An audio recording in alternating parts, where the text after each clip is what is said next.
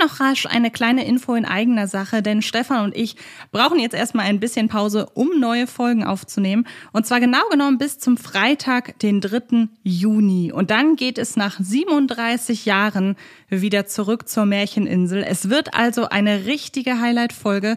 Und bis dahin habt ihr ja nochmal die Gelegenheit, unsere anderen Folgen anzuhören oder jedes andere Bibi Blocksberg Hörspiel. Und dann hören wir uns im Sommer wieder. Bis dahin.